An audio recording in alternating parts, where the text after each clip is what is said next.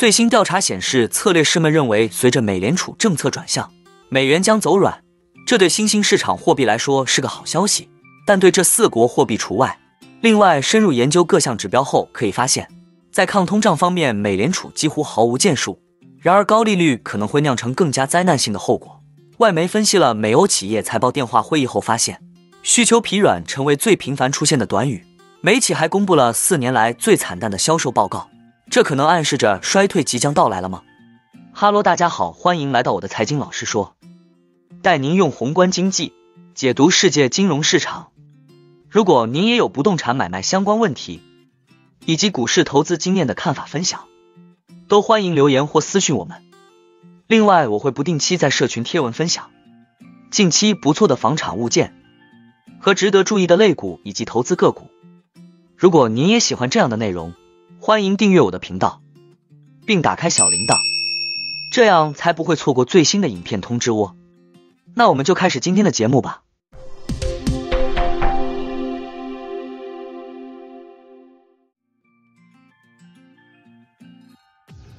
路透对外汇策略师的调查显示，新兴市场货币对美元将在明年很长一段时间内开始明显升值，因为越来越多的人认为美国利率周期已经见顶。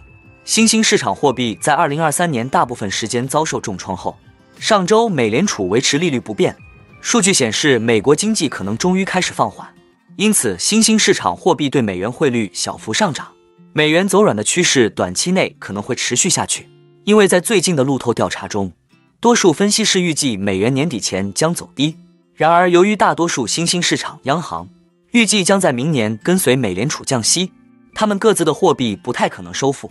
过去几年累积的高达两位数跌幅，上周我们已经看到了一些相当大幅度的上涨，但最近的上涨并没有延续，因为美联储的政策仍然存在不确定性。美国经济的表现仍然好于大多数其他经济体，因此很难看到新兴市场货币收复。我们在过去几个月看到的一些大幅损失。话虽如此，我们确实预计会有所反弹，只是这会是一个渐进的过程。不过，在可能反弹的非美货币中，可能不包括俄罗斯卢布和土耳其里拉。俄罗斯卢布和土耳其里拉今年分别贬值了百分之二十七和百分之五十二。只有少数亚洲货币，如印度卢比、泰铢和韩元，预计将在二零二四年底之前收复失地。在短期内，预计卢比将在一个狭窄的范围内交易。另外，人民币预计也将收复二零二三年的过半失地。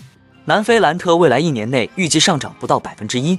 而土耳其里拉则可能在未来一年内下跌约百分之十六。作为拉丁美洲最突出的货币，巴西雷亚尔和墨西哥比索自年初以来已经分别上涨了百分之八和百分之十一左右。尽管巴西央行已经开始降息，然而墨西哥比索预计将在十二个月内下跌百分之四点五左右，而巴西雷亚尔则预计将下跌于百分之二。富国银行国际经济学家尼克本南布鲁克指出，美联储货币政策转向也应该会在明年。下半年减轻部分新兴市场货币的压力。美联储是否应该为通胀的下降而受到赞扬？经济证据很清楚，美联储的贡献并不多。从表面上看，在美联储一开始措手不及，最终通过一系列快速加息迎头赶上后，通胀大幅下降。但深入研究实际发生的情况，就会发现美联储的行动与通胀放缓之间没有明显的联系。相反，通胀下降的主要原因是美联储无法控制的事情。因为疫情过后，经济恢复了正常。对美联储最好的评价是，它阻止了事情变得更糟。想想美联储的工具是如何发挥作用的。美联储控制着影响需求的利率，较高的利率应该会鼓励储蓄，抑制借贷，减少消费，并提高投资门槛。这应该会减缓需求和减缓就业市场和经济，从而降低价格压力。那么，在美联储快速加息期间，各项指标表现如何呢？九月份的个人储蓄率为百分之三点四，与去年三月份美联储开始加息时相同。更高的利率并没有让人们把更多的钱存在银行，而不是花在商场。在美联储加息期间，私营部门非住宅投资按实际价值计算都在增长，直到最近一次加息，由于政府补贴，工厂投资创下了创纪录的增长，而 GDP 刚刚以美联储开始紧缩政策以来最快的速度增长。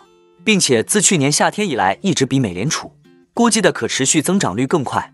到目前为止，加息还没有影响到经济增长，此外，利率上升打击了一些最弱的借款人，信用卡和消费贷款违约率上升，更多以浮动利率借款的低评级公司陷入困境。但总的来说，借款人仍能够很好的应对更高的利率。部分原因是很多人还在支付更低的利率，大多数抵押贷款以低利率锁定三十年，而大公司在低利率时期锁定债券，借款的时间也比以往任何时候都长。经济学家表示。商品和劳动力供应的改善是降低通胀的主要因素，但美联储对供应链工作意愿或移民没有任何影响，因此让通胀失控的美联储现在也不应该因为收拾了烂摊子而得到很多赞誉，但至少他做了尝试。但尽管姗姗来迟，对经济来说最大的危险在于利率没有导致通胀下降，但这并不意味着利率不会产生重大影响，它可能只是比平时有更大的滞后性，对需求的打击可能还会到来。在对抗通胀的大部分工作已经结束之后，美国企业在本财报季发布了四年来最惨淡的销售报告。这一迹象表明，日益疲软的消费者需求正在限制企业进一步提价的能力。根据外媒汇编的数据，超过百分之八十的标普五百指数的成分股公司已经公布了财报，但不到一半的公司第三季度的收入超过了预期，这是自二零一九年同期以来的最低比例。德意志银行的策略师表示，全球销售增长速度也已放缓至疫情前区间的低端，这掩盖了迄今为止季度收益的意外增长。投资者转而关注苹果公司和雅诗兰黛等公司的一长串收入预警。在欧洲，法国酿酒厂人头马和君度公司等品牌也高调减产。苹果上周警告称，假日季的营收将与去年大致持平，令寄希望于增长反弹的投资者感到失望。旗下拥有 Mac 和 Tom Ford 等品牌的。雅诗兰黛公布销售下滑后，股价暴跌。人头马、君度在下调年度销售预期后，股价也跌至三年低点。外媒对财报电话会议记录的分析显示，需求疲弱是美国和欧洲企业最热门的短语之一。目前仍有百分之二十的公司未公布业绩，这是自二零零零年有记录以来的第二高水平。巴克莱银行的数据也显示，管理团队对收入前景的悲观情绪远大于对利润前景的悲观情绪。因为目前的利润率似乎将保持不变，因此分析师 Emmanuel 寇称，市场下调销售预期的速度比下调每股收益的速度要快。在摩根士丹利的迈克尔威尔逊看来，相比于服务，商品定价权受到更多侵蚀的趋势尤其明显。威尔逊是华尔街最大的空头之一，他对标普五百指数在二零二三年剩余时间里仍持悲观看法，理由是企业盈利前景暗淡。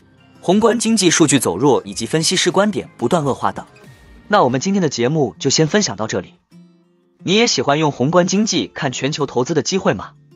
如果你也喜欢这样的内容，记得帮我点赞以及订阅分享。YouTube 的大数据就会再推荐类似的影片给你哦。那我们下一支影片见了，拜拜。